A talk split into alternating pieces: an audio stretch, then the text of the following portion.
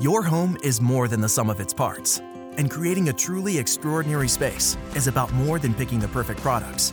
That's why the experts at Ferguson Bath, Kitchen, and Lighting Gallery are here to help you throughout the entire process to create a home that's as unique as you are. Bring your vision to us. Schedule your showroom consultation and see more from brands like Monogram at build.com/ferguson. No soy un villano de opereta. ¿En serio crees que te iba a explicar mi plan maestro si quedase la más mínima posibilidad de que pudieras alterar su resultado? Lo hice hace 35 minutos.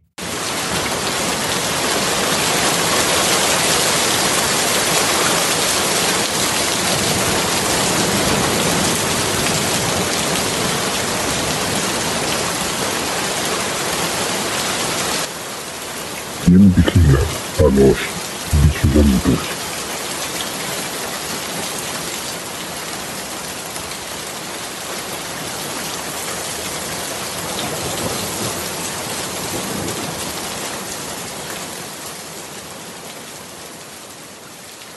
Saludos y bienvenidos. Soy Antonio Rentero y esto que estás escuchando es el episodio 1 de Vigilantes.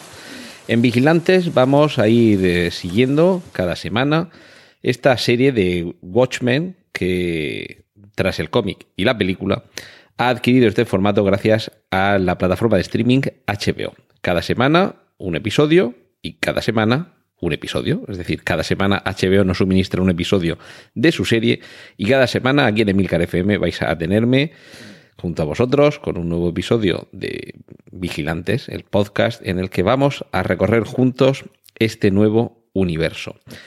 Y digo nuevo porque, vamos a ver. En primer lugar, espero que a estas alturas hayáis leído los cómics y hayáis visto la película. Las dos cosas.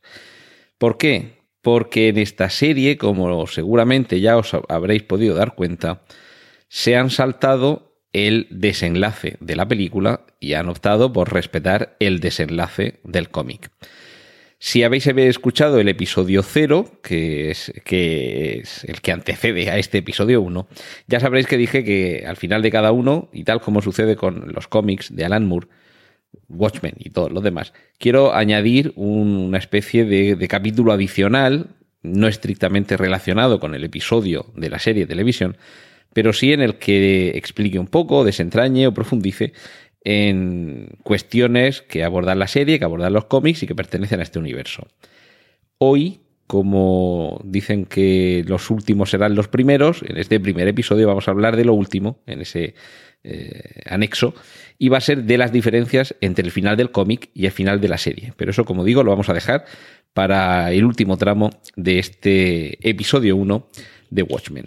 En principio, mi, propósito es comentar qué es lo que hemos visto en este episodio, destacar algunas claves a lo mejor aspectos secundarios, se me pueden pasar muchos, por supuesto, pero quizá pequeños detalles que nos den alguna pista, que nos justifiquen qué es lo que estamos viendo, que nos expliquen hacia dónde vamos y sobre todo que no se nos escape ninguno de los múltiples detalles que hay y que mantienen relación con el universo Watchmen. Vamos a englobarlo ahí, todo lo que tiene que ver en general con el, tanto con el cómic como con la película, aunque ya digo, haciendo esa salvedad de la diferencia en los finales. Así que vamos, eh, vamos a empezar, si os parece, con, un repaso de qué es lo que hemos visto en, en este episodio 1 de la serie Watchmen. Empezamos en Tulsa, 1921. ¿Qué es lo que sucede ahí? Unas revueltas que tienen un trasfondo racial y que ya nos están dando a entender que uno de los temas relevantes de esta serie va a tener que ver precisamente con esto, con los conflictos raciales. Vemos a un, a un niño que está en un, en un cine viendo una película muda en la que hay un acompañamiento musical con una pianola y es una película en la que hay un sheriff negro que imparte justicia. Esto será relevante porque, por un lado, mm, ya digo, esos conflictos raciales, pero por otro, el conflicto que creo que es la base de, de esta serie Watchmen es el conflicto entre máscaras y placas, las máscaras de los supremacistas blancos y las placas de los agentes de la ley.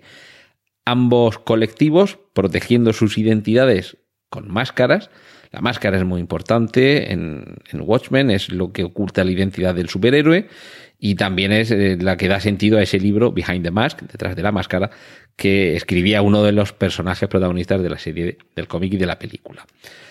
Ya comenzamos a ver esos primeros apuntes sobre quién vigila a los vigilantes.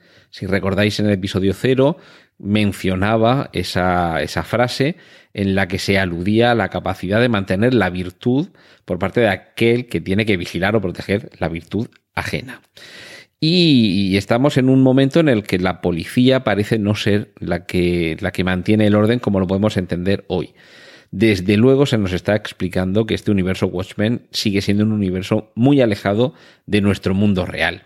La primera, la primera ubicación temporal que, que, nos sitúa más allá de este flashback que he mencionado de los disturbios raciales de Tulsa en 1921 es cuando detienen a alguien, la policía detiene a alguien que va en una camioneta y le pide permiso. Como, como persona que profesionalmente se está especializando en estos temas de la protección de datos, me ha hecho mucha gracia lo de que el policía le pida permiso a, quien, a quien ha detenido, bueno, quien ha hecho que, detenga su coche para identificarle, que le pida permiso, como digo, para grabarle y que, que sus datos eh, tengan, sean almacenados, que, que está muy bien que esto de la protección de datos vemos que en este universo también funciona. Pero bueno, como digo, primera referencia temporal para ubicarnos en la metarealidad de esta continuación de las eh, aventuras o las historias del universo Watchmen. Las 21.35 del 8 de septiembre de 2019, es decir, hace cuatro días, hace apenas un mes. Estamos viendo eh, esa pequeña escaramuza por cierto, mm, no lo dije al principio, pero aquí va a haber spoilers eh, a cascoporro.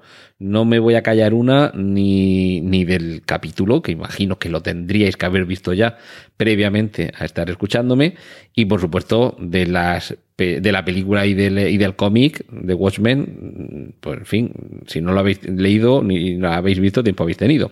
Pero bueno, la cuestión es que este primer enfrentamiento termina mal, pero ya vemos hasta qué punto llega el enfrentamiento, como digo, entre los dos eh, colectivos de enmascarados que hay. Los policías, que nos puede llamar la atención, de hecho hacen una alusión aquí.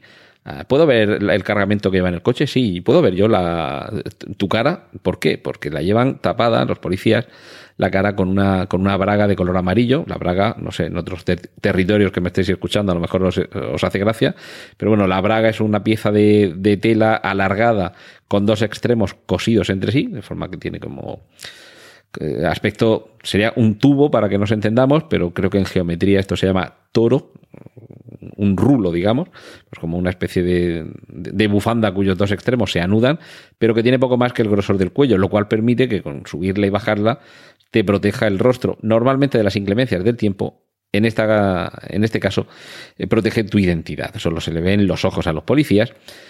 Y vemos que cuando va a coger la, documentación, esta persona la que han detenido, guarda en el maletero, eh, perdón, en el maletero, en la guantera, un trozo de tela que rápidamente vamos a identificar como las máscaras del séptimo de caballería. Si no lo, he visto mal por ahí por internet, este, este caballería se escribe con K, eh, lo cual también nos remite al Ku Klux Klan. Esto es muy importante porque este colectivo es supremacista blanco, es decir, son racistas y quieren imponer la, supremacía del hombre blanco sobre el hombre negro. Eh, esto mm, termina mal, sobre todo, también nos puede llamar la atención porque vemos que el policía vuelve a su coche y pide que de manera remota le desbloqueen el arma. Es decir, la policía en su labor de protección llega a estar tan inutilizada que necesita que a distancia se le desbloquee el arma que va en una funda adosada al salpicadero del coche y si no se libera, el arma no sale y por supuesto no puedes actuar con ella. Resultado en este caso, que el policía muere porque el, malo de, este momento se pone su máscara de Rorschach. Aquí ya no cambian de, forma, es una máscara con un diseño estático y lo ametralla, lo deja hecho un Cristo al pobre y se marcha volvemos a ver esa protección de la identidad eh, poco después, cuando en la, en la clínica mm, descubrimos que hay una especie como de protocolo de seguridad por el que, una vez que se está atendiendo a un policía, que evidentemente ya se le ve la cara en el hospital, como digo, hay un protocolo de seguridad para proteger su identidad. Sabemos que los sanitarios que hayan tenido contacto con este policía van a ser sometidos a un escrutinio muy estricto por, por esa protección de la identidad de los policías y vamos a ir viendo también cómo esto es algo que, que hay que ir ocultando. Bueno, por cierto, no he dicho todavía la música, la magnífica banda sonora de esta serie, es obra de Trent Reznor y Atticus Ross. Ojo, porque estos señores, por ejemplo, están detrás de bandas sonoras desde videojuegos como Quake hasta grandes bandas sonoras como la de la película La Red Social.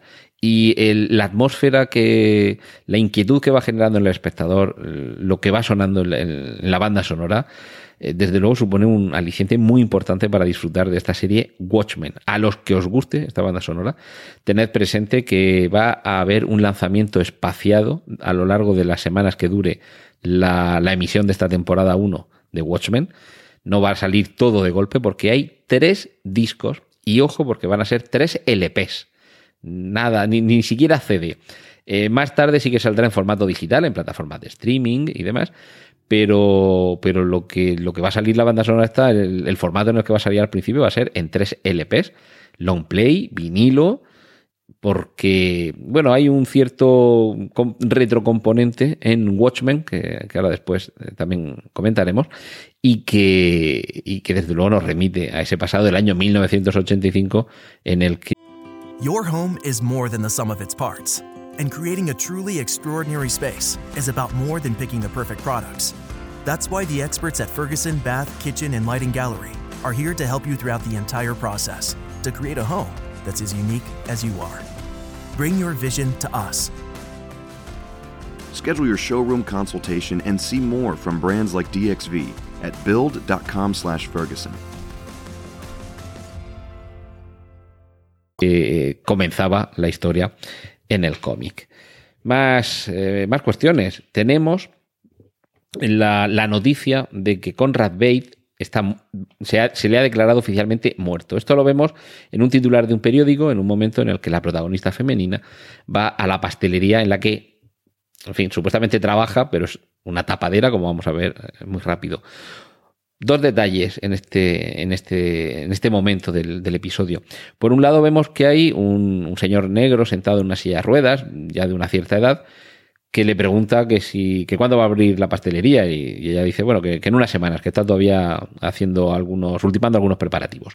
Y le pregunta, ¿usted cree que yo podría levantar 90 kilos? Está el señor para no levantar ni 9, ¿vale? Y claro, la otra dice, sí, en fin, algo así como si uno se empeña al final consigue lo que quiere y ya está. Eso ahí queda una anécdota. Pero ojo, esto en guion se llama planting, o sea, plantar. Y posteriormente tendremos el payoff, o sea, la cosecha. Ahora plantamos y después cosechamos. Quedaos con este detalle de este señor en la silla de ruedas que le pregunta si podría, si le ve capaz de levantar 90 kilos. Eh, os decía que hay toques retro, toques que nos remiten al pasado, más allá de, que Atticus Ross y Trent Reznor, por cierto, ex componentes de Nine Inch Nails, saquen la banda sonora de esta serie en vinilo. Y un detalle curioso, cuando, cuando creo que es Ángela, como se llama, la protagonista, accede a la parte dentro de su pastelería donde se oculta, digamos, su, taller, su, su batcueva, hay un teclado numérico en el que marca unos números. Si no lo he mirado mal, los números, el PIN, para acceder a su guardia secreta, son, eh, los números son 1985, es decir, 1985, el momento en el que se sitúa la acción del Watchmen original. Vamos a ver que acude ya con su, con su disfraz de vigilante, que es un, un elemento muy importante, a una reunión bueno, su, disfraz de vigilante es eh, parecido como al un hábito de una monja que hubiera pasado por la película Blade de, Stephen Norrington. Aquella, por cierto, aquella primera película de la era moderna de los cómics Marvel. Algún día hablaremos sobre esto, en la que se cambiaba la licra por el cuero. Eh, acude, como digo, a una reunión, ya vestida como esta monja superpoderosa. Y en esa reunión vemos que hay algunos otros encapuchados, enmascarados, uno con un pasamontañas rojo que está comiendo un, parece como un bollo glaseado, otro que ya le hemos visto anteriormente que a continuación vamos a verle en acción, que quizás sea un, en cierto modo una especie de trasunto de Rorschach en el sentido que lleva una máscara muy peculiar, una máscara con un tejido muy brillante que refleja todo lo que hay alrededor y, bueno, produce también un, efecto peculiar. Y en esa reunión en el que están estos vigilantes, pero también está la policía, la policía con su rostro tapado, con ese, con esa braga amarilla, ah, por cierto, amarillo en el pantone del amarillo Watchmen, que no sé cuál será, eh, ya lo, buscaré y os lo diré por si os queréis hacer algún, algún elemento decorativo con ese tono concreto amarillo.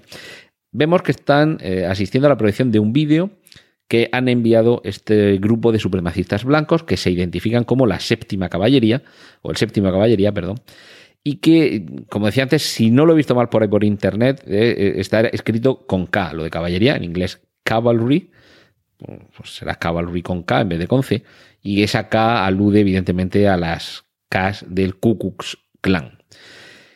Dos eh, frases que ya nos hacen recordar en qué se están inspirando estos enmascarados que llevan unas capuchas con unos diseños que nos recuerdan a las manchas del test de Rorschach que daban nombre a ese personaje. Hay un momento en el que el líder de este grupo dice gritarán salvadnos y susurraremos no. Al igual que hacía en, uno de sus eh, monólogos más, más conocidos el personaje de, Rorschach. De hecho, si repasáis el episodio cero, veréis que eh, la locución con la que abro es precisamente con la que se inicia tanto el cómic como la película, que el diario de Rorschach, 12 de octubre de 1985, que termina con eh, esta noche en Nueva York ha muerto un comediante, alguien sabe por qué. En ese mismo monólogo es donde se dice esto del gritarán salvadnos y surraremos no, en este caso lo enuncian en plural, pero claro, Rorschach lo, hacía en singular. Es un poco como los herederos de, esa, de ese legado que dejó Rorschach y que si recordamos, tanto en el cómic como en la película, todo concluya con que aquel diario de Rorschach lo había enviado, enviado a la publicación de New Frontiersmen que es esa publicación, mm, hoy la calificaríamos de alt-right, de, como de derecha extrema alternativa, o sea, alternativa en cuanto a que sus planteamientos quizás están un poquito alejados de la realidad. Y, vamos a suponer que desde el año 85, en el que transcurre la acción del Watchmen original, al año 2019, en el que transcurre la acción de la serie Watchmen, ese diario llegó a publicarse y de ahí proceden todos estos fanáticos que se inspiran en el Rorschach original, tanto en sus métodos, como ya veremos, como en sus propósitos reaccionarios y fascistas, como en su, en su atuendo, su indumentaria, con esas capuchas que, que rememoran, de alguna forma remedan la capucha de Rorschach.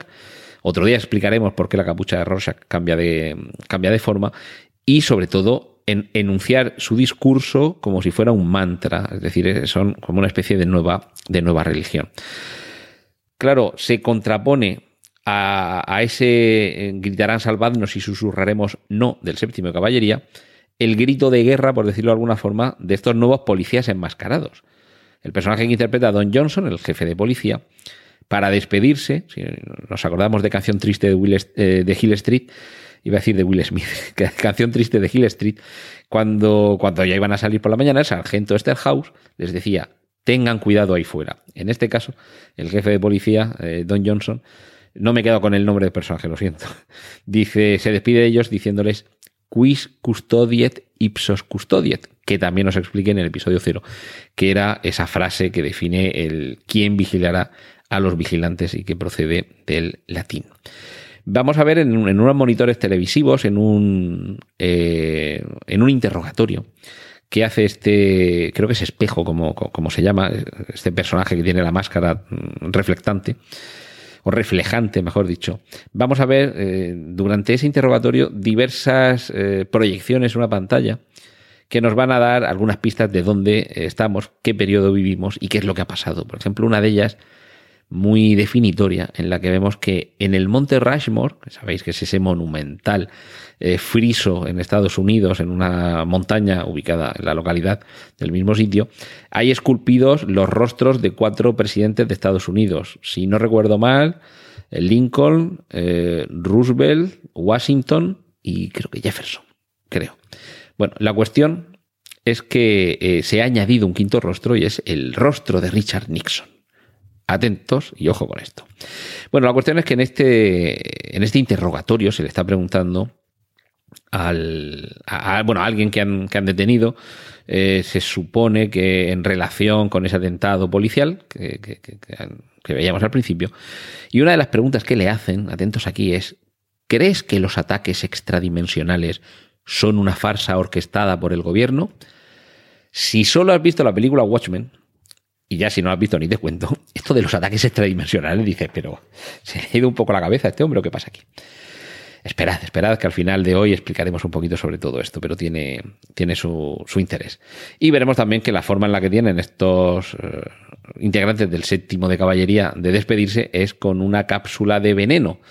También veremos a Archie, que es la, la nave del búho nocturno, se llama Archie por Arquímedes, que era el búho del mago Merlin.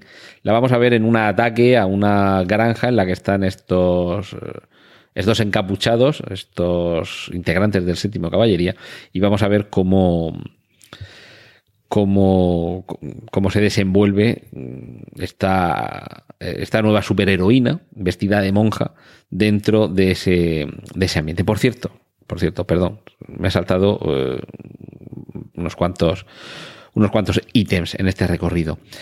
Me he olvidado deciros que también habíamos visto en televisión, cuando se nos está introduciendo en la, en la vida de, este, de esta protagonista femenina, hemos visto en televisión mm, al doctor Manhattan en Marte. Hemos visto unas escenas, unos planos captados por una cámara quizá en órbita eh, de Marte, en la que hay una figura azulada brillante en medio de la superficie rojiza y una, una construcción como si fuera una calle de una ciudad que vemos que se derrumba sin que nadie la toque. eh, doctor Manhattan no necesita tocar nada para derrumbarlo. También la hemos visto esta, el personaje protagonista eh, en clase eh, enseñando cómo, cómo, se hacen unos huevos, porque está explicando esto de que se hace en muchos colegios, de que va el padre o la madre y explican qué es lo que hacen para vivir, a qué se dedican, cuál es su trabajo, su ocupación, y ella les está explicando que es, que es cocinera. Después sabremos que esto es una una tapadera. Y cuando van en el coche a casa, la madre y creo que es la hija, la llama, creo que la llama Toffer, que creo que es nombre de chico, ahora mismo ya no tengo muy claro si es chico o chica, quizá tampoco importe. Pero bueno, la cuestión es que hay un momento en el que vemos, mm, escuchamos una sirena, mm, se oscurece el cielo, la típica sirena esta de, alerta, bombardeo o algo así, y vemos que empieza a llover chopitos, chopitos crudos, chopitos vivos, chopitos con O, estos calamares pequeñitos, ¿de acuerdo? De nuevo, quien solo haya visto la película se queda a cuadros, porque si sumamos las, eh, las invasiones extradimensionales y que del suelo llueven calamares, llueven chopitos, dices... Your home is more than the sum of its parts, and creating a truly extraordinary space is about more than picking the perfect products. That's why the experts at Ferguson Bath, Kitchen, and Lighting Gallery are here to help you throughout the entire process to create a home that's as unique as you are. Bring your vision to us. Schedule your showroom consultation and see more from brands like DXV at build.com/ferguson. En The Home Depot tenemos el árbol ideal para que vivas la alegría de las fiestas a tu manera. Árboles con ramas que mantienen su forma sin necesidad de esponjarlas. Árboles que se conectan fácilmente sin cables que se enredan. Árboles a la medida de tu hogar y hechos con materiales de alta calidad que se ven, se sienten reales y te acompañan muchas navidades. Encuentra el árbol perfecto para tu espacio y estilo desde 49.98. Porque tu manera de celebrar nos inspira todos los días. The Home Depot. Haces más. Logras más. ¿Qué, qué, qué clase de locura es esta? Esperad, esperad, que todo va a tener su, explicación. También veremos un, con, relación al marco temporal en el que estamos el, cartel con el presidente Redford. También va a haber una mención a esto porque le preguntan que si el, trabajo lo hizo con, los, con las refordaciones que parece ser que es algún tipo como de indemnizaciones o subsidios que se le concede en Estados Unidos, en el Estados Unidos de este Watchmen, a, la gente negra para que puedan establecerse. Mm, se supone que Robert Redford en el año 2019 de esta serie ya lleva 30 años en el poder, es decir, que sabemos que después del Nixon del año 1985 sería eh, Robert Redford a, quien se eligió. En Watchmen, ya en, en la película, en el cómic, ya se hacía alguna mención a que se iba a presentar al presidente Ronald Reagan. Y decían, en fin, que lo vean como ridículo, ¿de acuerdo? Vamos a ver, en el marco temporal tanto del cómic y de la película como de esta serie en la que estamos ahora, si hemos tenido un presidente Nixon que ha durado un capazo de años, porque en su momento, mm, gracias a la intervención del doctor Manhattan y demás historias, se anuló, creo que es la segunda enmienda, enmienda la que limita los mandatos presidenciales a únicamente dos, tiene su lógica que después haya habido otro presidente de signo un poco contrario. Se supone, se supone que Robert, Redford asumiría, por un lado, el papel dentro de esta historia de una especie de, como de, de, Bill Clinton, es decir, un presidente demócrata, pero claro, durando muchos más años, pero que al mismo tiempo asumiría también ese rol de personaje popular y querido que, que, que procede del mundo del cine, como sería Ronald Reagan. Es decir, habrían unido al presidente Reagan eh, como actor que se presenta presidente y llega a la Casa Blanca y está ocho años, con el presidente demócrata abierto y liberal en el sentido estadounidense. Esto mm, otro día lo explicamos, pero no tiene nada que ver con liberal como lo, podemos entender eh, en, bueno, desde Escocia hasta España y otros sitios, que liberal en Estados Unidos viene a ser algo así como un socialista un poquito light, ¿de acuerdo? Pues ese sería un poco el papel que asumiría Robert Redford en esta eh, serie, en la que llevaría 30 años gobernando, y de hecho vemos en un momento en el que va a practicar una detención, el personaje de, creo que es Angela, como se llama la protagonista, vemos que hay alguna pintada de Robert Redford o Redford que te den o algo así, es decir, que ya tiene también una, contestación a su labor, a su labor de gobierno. De hecho, hay un momento en el que se menciona algo como la noche blanca, y es posible, que ya nos enteraremos más tarde, que eso sea algún tipo de conflicto racial que quizá tenga que ver con ese de Tulsa 1921 que hemos visto al principio del capítulo y que explicaría esas Redfordaciones, algo así como esas subvenciones de Redford a los damnificados. Y esos damnificados parece ser que sería la policía bueno, nos ha contado la protagonista que en su momento fue policía y tuvo que dejarlo, y por eso la, alusión a estas redfordaciones, y que todo tendría que ver con un momento en el que la policía comienza a ser eh, algo así como el objeto de las, de las agresiones, y por eso es por lo que la policía tiene que ir enmascarada, ¿de acuerdo? Es decir, esto es algo, algo bastante, bastante complejo. Vemos eh, dos o tres cositas que pasaron antes, perdona que, me haya ido un poquito y me las haya saltado, pero bueno, en cualquier caso son elementos que nos ubican y quedaría un poco igual haberlas visto más tarde o más temprano. Yo creo que es como una serie, un checklist. Tenemos que meter esto, esto, esto y esto y esto para que el espectador sepa por dónde va la cosa. Y las podemos haber visto en los cinco primeros minutos o en los cinco últimos, pero algunas de ellas es, por ejemplo, esa bandera de Estados Unidos que no tiene un diseño como el que nosotros conocemos no es un rectángulo en la parte superior de la izquierda con sus 50, que son 51 estrellas mm, blancas sobre fondo azul marino, mientras que el resto de la bandera son las típicas barras rojas y blancas. No. Sobre un fondo de, de barras rojas y blancas, casi como si fuera una bandera del Atlético de Madrid, en pleno centro hay un círculo que contiene las estrellas. No las he podido contar, pero imagino que las 51 estrellas de la Unión ha cambiado el diseño de la bandera de Estados Unidos. Ojo, muy importante con esto. Y vemos, eh, tanto en televisión como en, creo que es un autobús que pasa, y en un dirigible, que el dirigible es un elemento muy, muy icónico del cómic y de la serie eh, y de la película.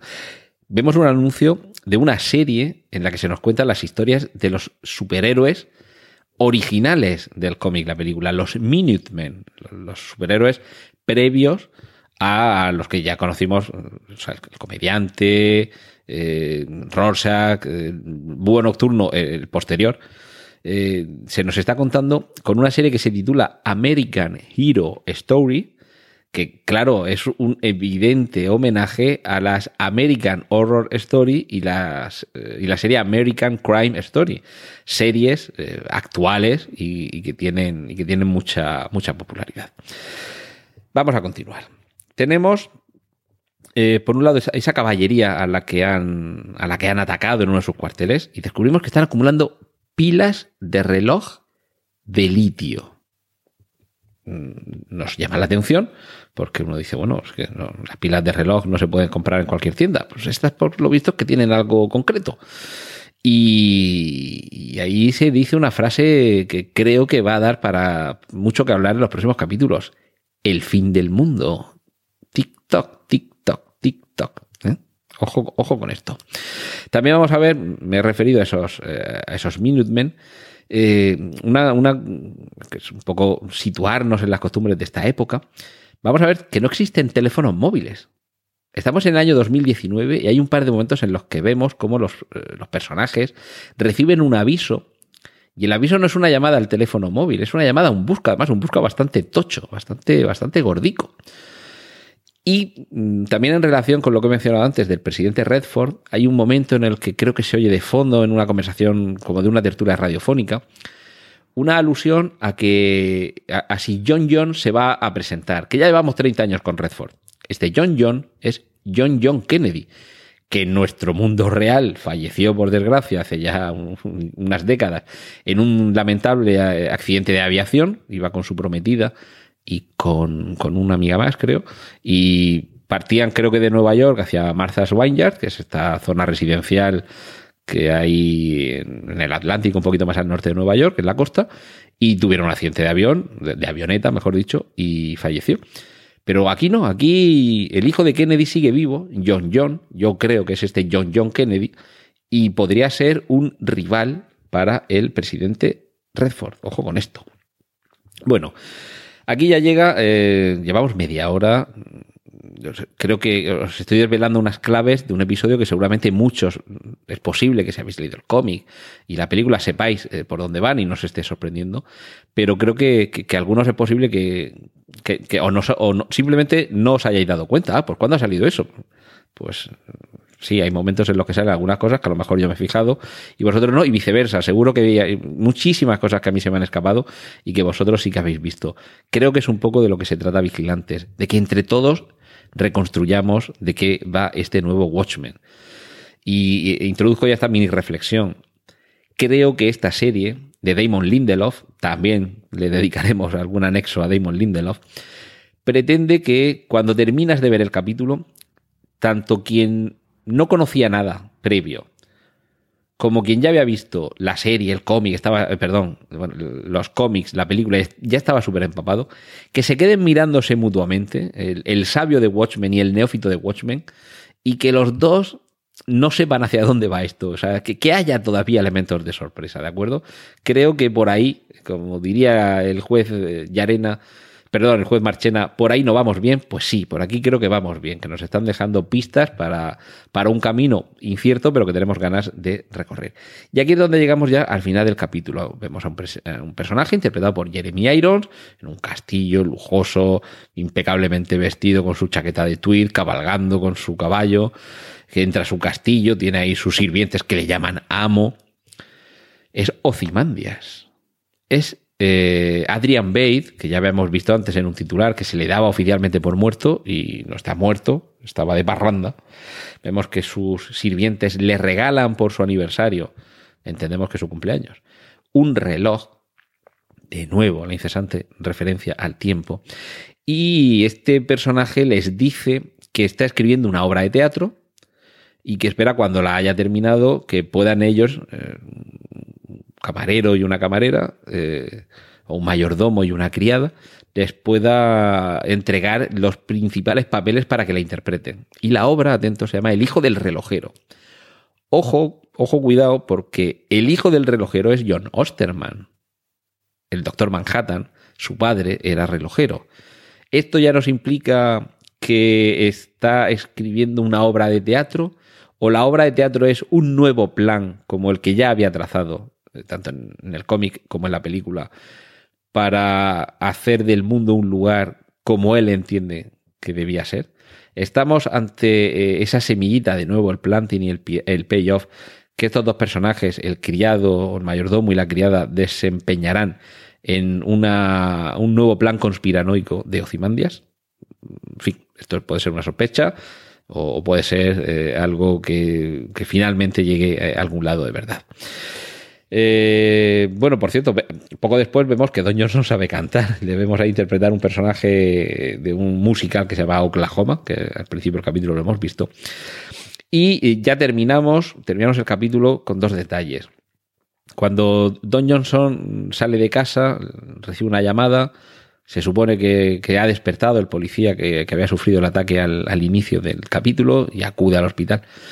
Y vemos que le interceptan y e intuimos que le han secuestrado, porque vemos unos faros que, se encienden eh, cuando él ha salido del coche porque le han pinchado las ruedas y bueno, podemos pensar que, lo han secuestrado y podemos pensar que lo han secuestrado los del séptimo de caballería.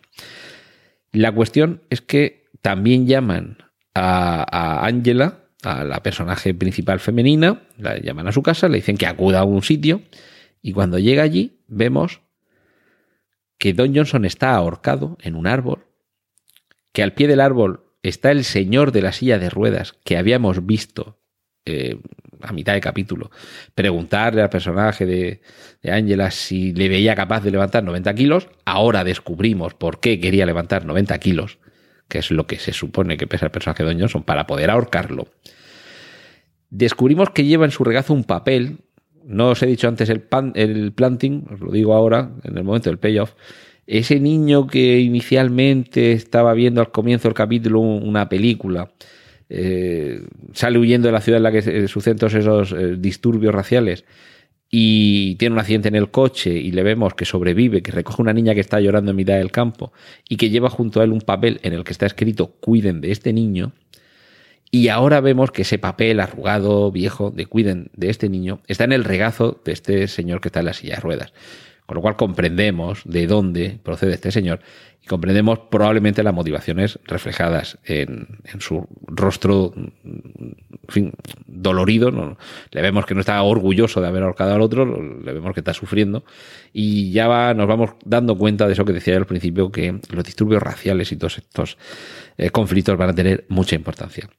¿Cómo termina el capítulo? Con un guiño más que evidente, tanto al cómic como a la película, en la eh, simbología si identificamos Watchmen con ese smiley, esa chapita del smiley que lleva el comediante, que cuando lo asesina cae una gota de sangre sobre el ojo derecho y se queda ahí salpicado, aquí lo que vemos es que el policía que está ahorcado parece que ha sufrido también algún golpe porque gotea un par de gotas de sangre sobre su placa de policía que ha caído al suelo en una posición muy similar a como queda la gota de sangre sobre el smiley. Es decir, que aquí, si la broma que suponía eh, el trasfondo de Watchmen Comic, Watchmen Película, aquí se nos traslada esa chapa del smiley a una placa de policía, por ahí parece que va a ir el conflicto que vamos a ir viendo en los próximos capítulos de Watchmen.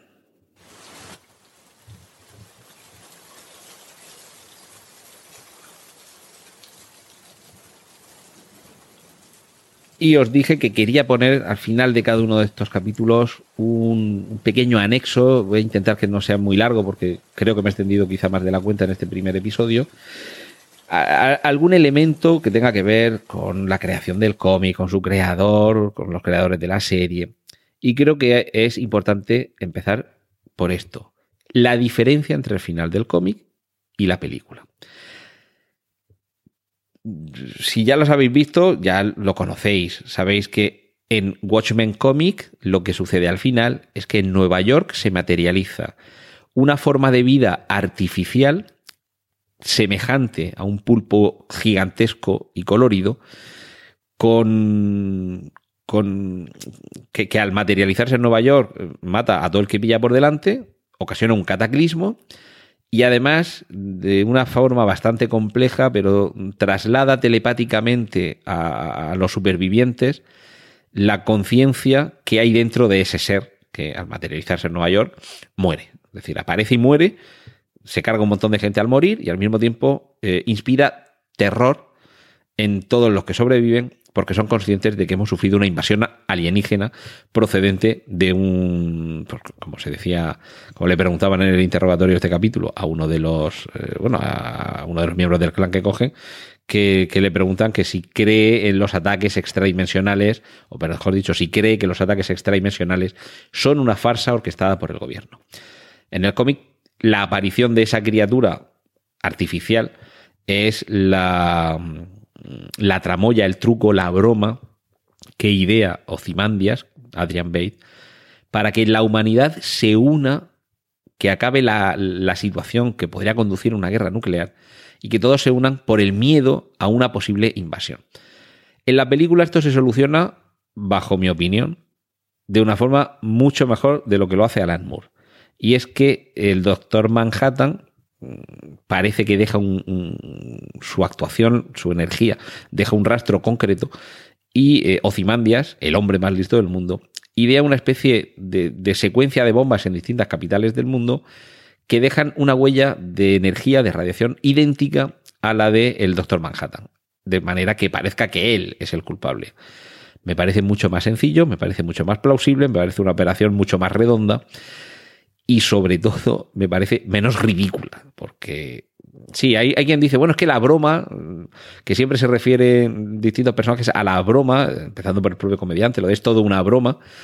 Es que la broma es esa, digo, sí, sí, sí, la broma será esa, la broma será que ha inventado un pulpo intergaláctico con poderes eh, mentales y telepáticos que aparece, muere y convence a la, Tierra de que nos tenemos que unir todos contra el enemigo común. La broma será esa, pero no me parece la broma más propia del hombre más inteligente del mundo. Esto también hay que, hay que recapacitar mínimamente sobre ello. Que quiero decir que el hombre más inteligente del mundo le puede salir mal, pero no creo que lo piense mal, no creo que piense una tontería tan grande, ¿vale? Bueno, la cuestión es que aquí en la serie sí que se retoma la situación con ese pulpo. De hecho, hemos visto las, eh, las alusiones que he mencionado a, los pulpos. Hay algún cartel que aparece también por la, por la película. Esa lluvia de, chopitos, de calamares pequeñicos que, le van cayendo a la gente en, el coche y que luego sale la protagonista como una especie como de rasqueta, como que le quita el hielo al parabrisas, pues ella sale, quita los restos de los calamarcillos que han caído del cielo y a seguir con su vida. Es decir, eso nos permite que algo que estaba presente tanto en el cómic como en la serie, eh, tanto en el cómic como en la película, nos permite reengancharnos a ello. Y es la capacidad, de hecho lo decía, creo que era el doctor Manhattan, la capacidad de que todo continúe. Es decir, Manhattan decía que las cosas no acaban, las cosas continúan. Tú vas a poder convencer al planeta Tierra que se una contra un pulpo intergaláctico telepático durante un tiempo muy concreto. Eso al final, más tarde o más temprano, alguien descubrirá que eso no se sostiene. Sobre todo descubrirán que no llega un segundo pulpo, porque tú no vas a fabricar otro, ¿de acuerdo? Mientras que el Doctor Manhattan todo el mundo sabe que existe y es una amenaza mucho más real, mucho más creíble y bueno, en fin, ya hemos visto en este episodio que le vemos que está en Marte, no sabemos si en algún momento puede volver. Entonces, desde ese punto de vista, bueno, vamos a ver por dónde van, sí que se está demostrando por parte de Damon Lindelof el respeto al guion original de Alan Moore, que Zack Snyder, el director de la película Watchmen, no ha tenido, incluso aunque yo crea que ese, ese, ese final, vamos, no vamos a decir que es mejor, pero bueno, me lo creo un poquito más, ¿vale? Es decir, suspensión de incredulidad. Me creo que Superman tiene poderes porque nuestro sol es amarillo y no es rojo como el suyo, ¿vale? Suspendemos la incredulidad, pero hay que tener un mínimo de coherencia. Superman es poderoso y es más rápido que una bala y salta un edificio, ¿vale? Entonces no tendría ningún sentido que si le atacas con las hojas de un árbol anudadas de tal forma si le vas a hacer daño. No tiene más sentido que lo que le haga daño es la kriptonita, que es un mineral que procede de su tierra y que le debilita, bueno, de su tierra, de su planeta, de Krypton, y que le debilita. Vale, vale, dentro de la suspensión de incredulidad lo veo coherente. No veo coherente que el hombre más listo del mundo se invente una tontería como lo de un calamar telepático interdimensional. Pero como es que es eso lo que se inventó Alan Moore en el cómic y la serie por lo que dice Damon Lindelof, pretende tener muchísimo respeto con el material original, lo interesante va a ser hacia dónde vamos a partir de ahí. Es decir, e, e, esa premisa que a mí y a muchos les puede parecer ridícula del calamar, vamos a ver en qué se sustancia para que siga constituyendo una amenaza que haga que el mundo todavía permanezca unido y que no haya guerra. En fin, esto lo iremos descubriendo en siguientes capítulos y vamos a tener solamente nueve episodios de Watchmen de esta primera temporada, con lo cual me malicio que nos van a dejar todavía muchas preguntas a responder en siguientes temporadas, pero mientras tanto aquí la vamos a ir repasando semana a semana. Muchísimas gracias por estar ahí. Espero que os haya gustado el episodio 1 de la serie, tanto como me ha gustado a mí, y que os haya gustado el episodio 1 del podcast Vigilantes, tanto como a mí me ha gustado hacerlo. La semana que viene, más y espero que mejor.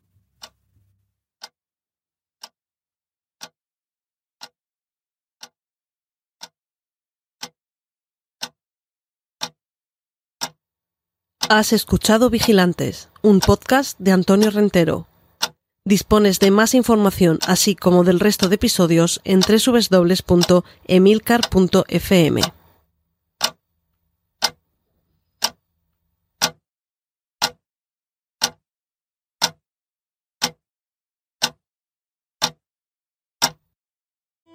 Your home is more than the sum of its parts, and creating a truly extraordinary space is about more than picking the perfect products.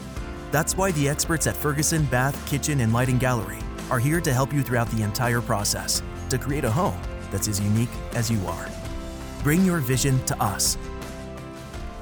Schedule your showroom consultation and see more from brands like DXV at build.com/ferguson.